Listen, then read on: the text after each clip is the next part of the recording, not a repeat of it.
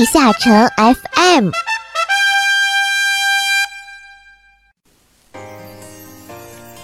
Hello，各位勇士，大家好，这里是地下城 FM 第四十四期，我是主播雨涵。国庆已经离我们越来越近了，各位小伙伴们有没有想到国庆七天假期该去哪里玩呢？此外，在国庆之前还有三天的中秋假期，各位勇士记得要多陪陪家人。本期的西海岸快讯将会带来测试服更新的国庆套的相关分析，同时还有一些温馨小贴士送上哟，说不定可以帮助各位小伙伴们成功省钱。在阿拉德故事部环节中，将会给各位小伙伴们带来有关于战线佣兵的小故事。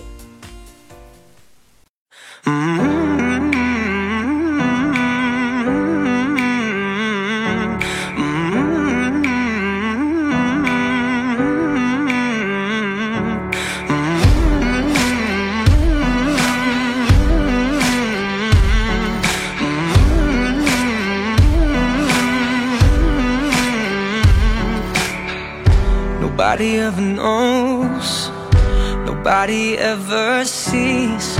I left my soul back then. Oh, I'm too weak. Most nights I pray for you to come home. Praying to the Lord, praying for my soul. Now, please don't go. Most nights I hardly sleep when I'm alone. Now please don't go. Oh no, I think of you whenever I'm alone. So please don't go.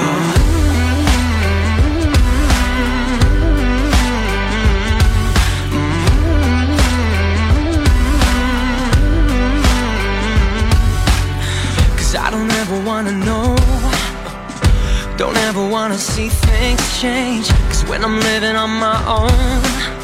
I wanna take it back and start again. Most nights I pray for you to come home. I'm praying to the Lord. Praying for my soul. Now please don't go.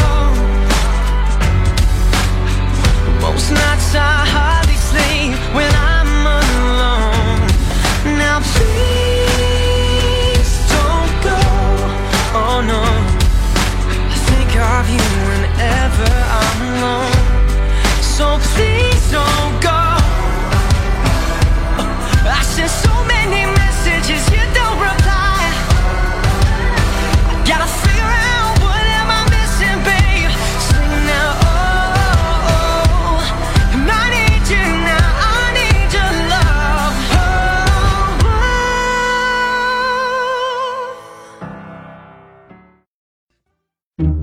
新资讯，权威分析，迅捷发布，未来尽在西海岸快讯。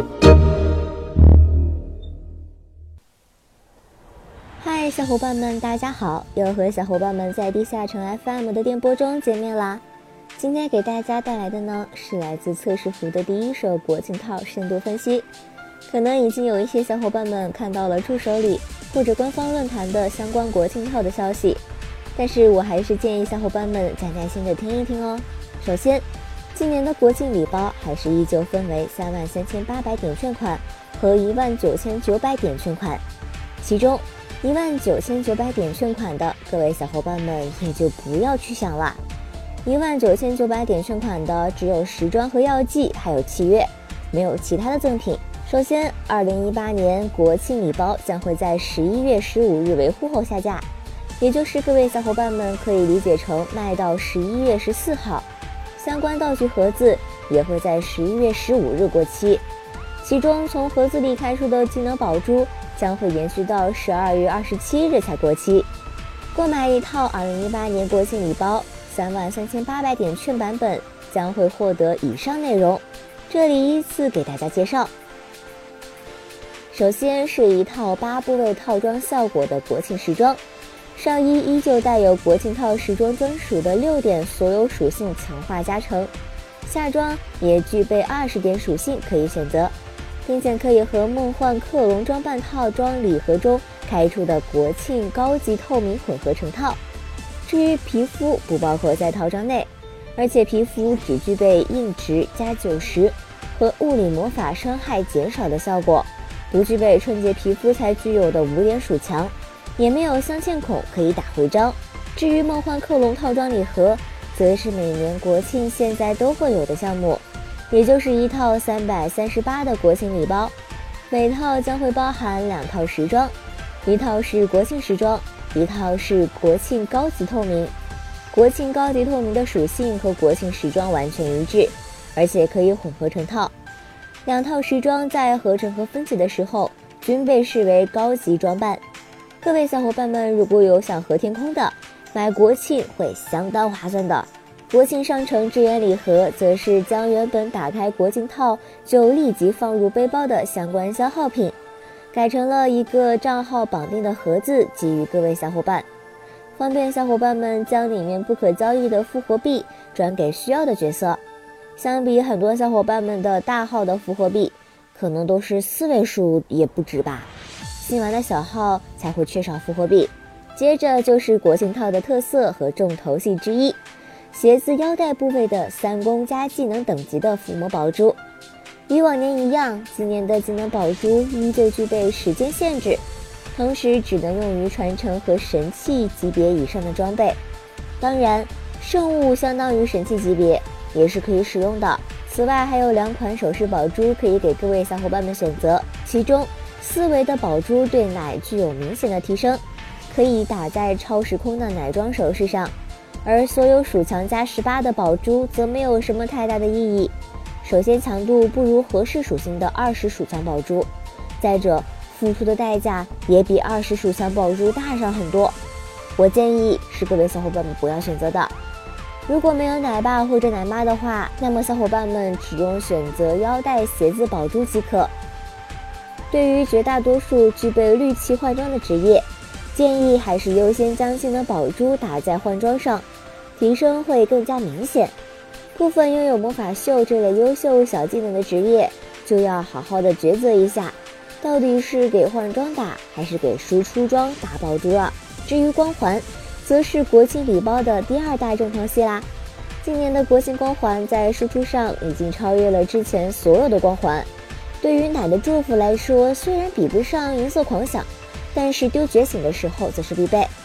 对于大多数职业，今年的国庆光环比之前最强的一五年众神光环还要强上接近百分之三，更不要说一六年和一七年国庆的弟弟光环了。至于年套送的光环，从来都是外观和天头，更是地中地。当然，国庆的武器装扮也是向来不错。去年国庆海军号的女鬼剑武器装扮，有点像之前 SAO 联动礼包里的细剑。备受小伙伴们的好评，今年的武器装扮更是增加了一部分属性，由原来的一百五十 HP 和百分之三的三速，改成了二百 HP 和百分之四的三速。可能对于主要侧重于 PVE 的玩家来说，不算什么必须换的属性，但是对于 PK 玩家来说，这点属性就相当关键啦。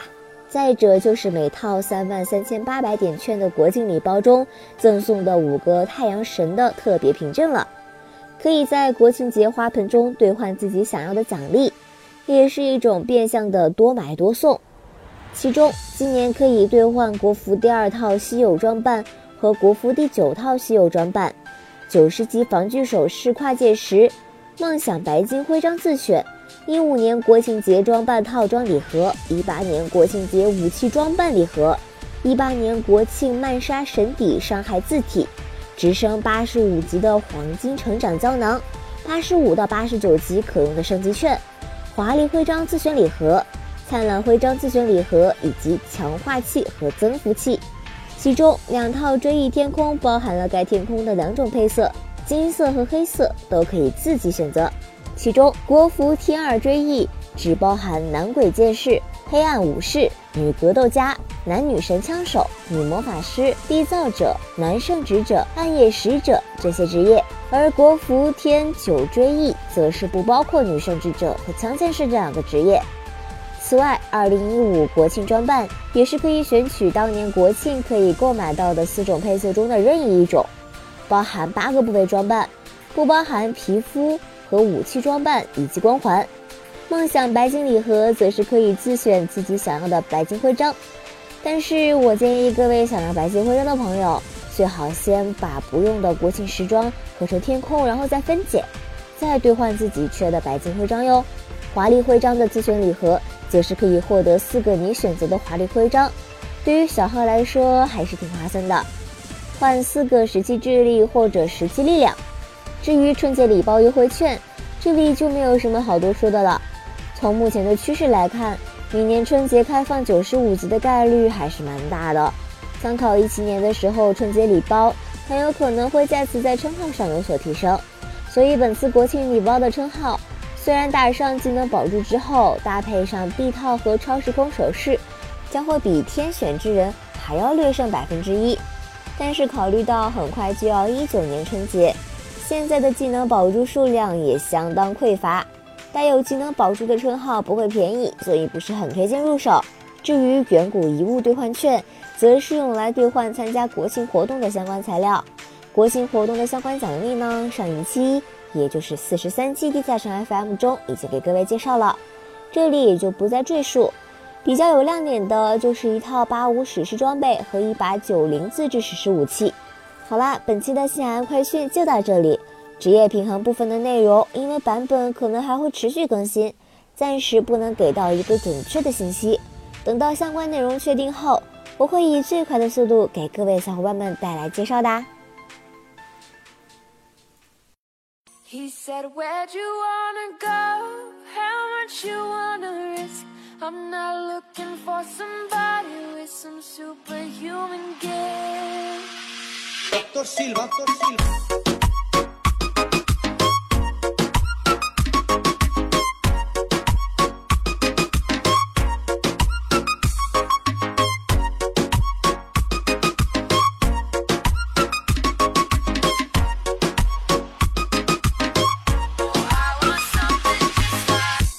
I've been reading books of old, the legends and the myths, the testaments they told, the moon and its eclipse, Superman arose,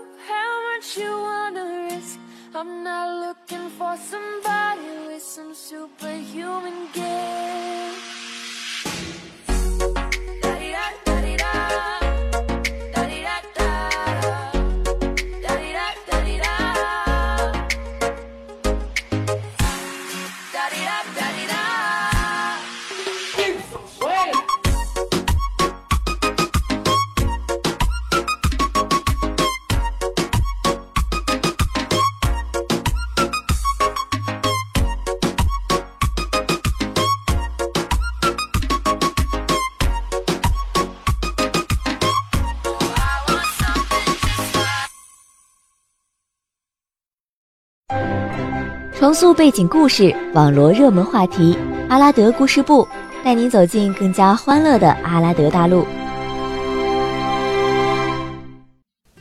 大家好。欢迎来到阿拉德故事部。随着时代不断发展，科学技术的不断进步，DNF 新职业一开都是四个，不再像过去那样一个忍者都能单独来两版更新了。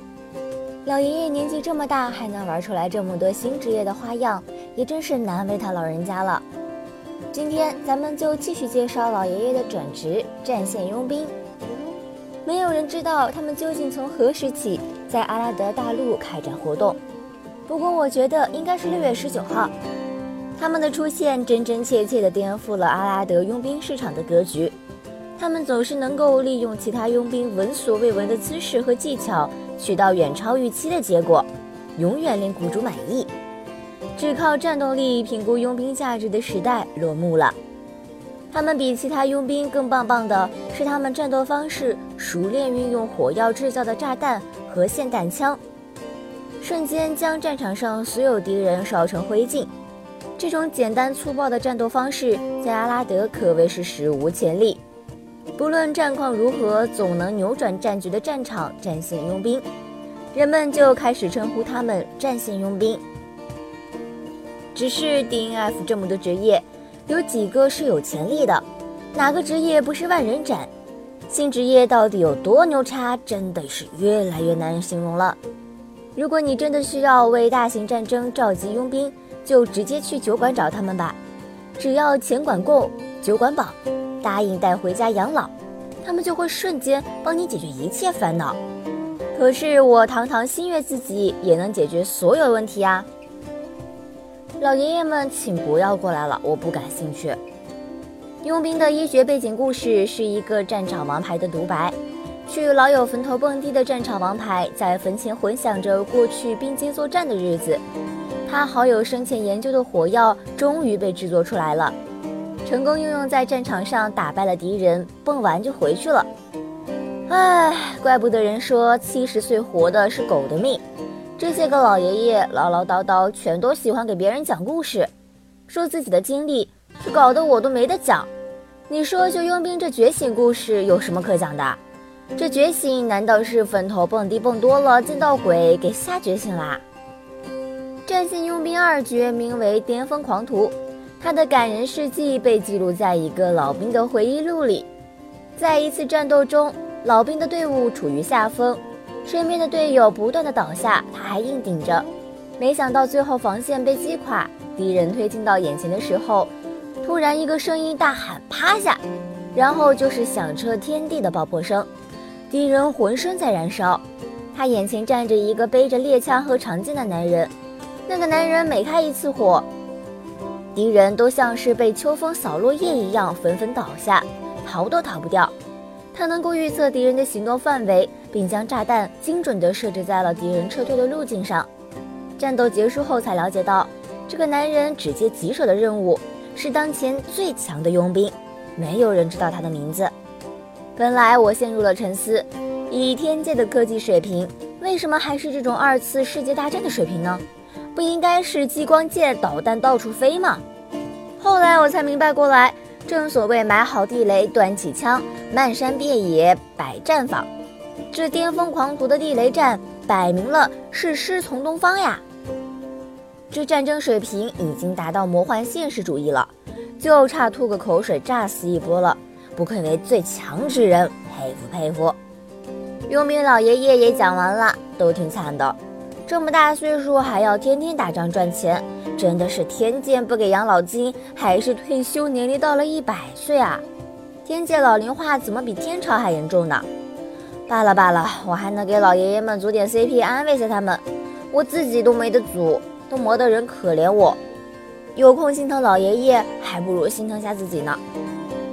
那么今天的拉德故事部到此结束啦，本期的 FM 也到这里啦，感谢各位的收听，咱们下期再见。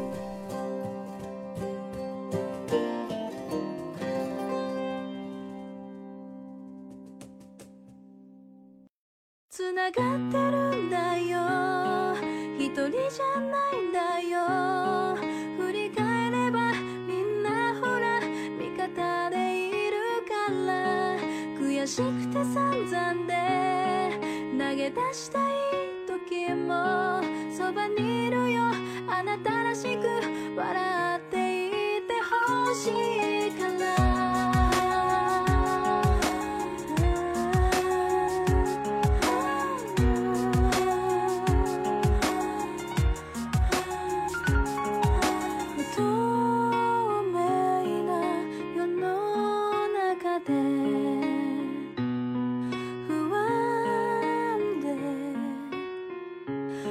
私に大きなことはできないようだけどそばにいる。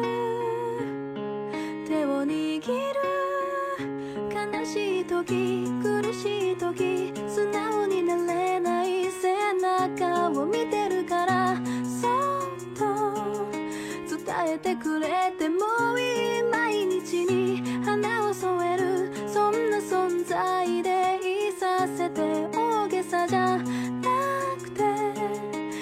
なたの隣にいさせて繋がってるんだよ。一人じゃない。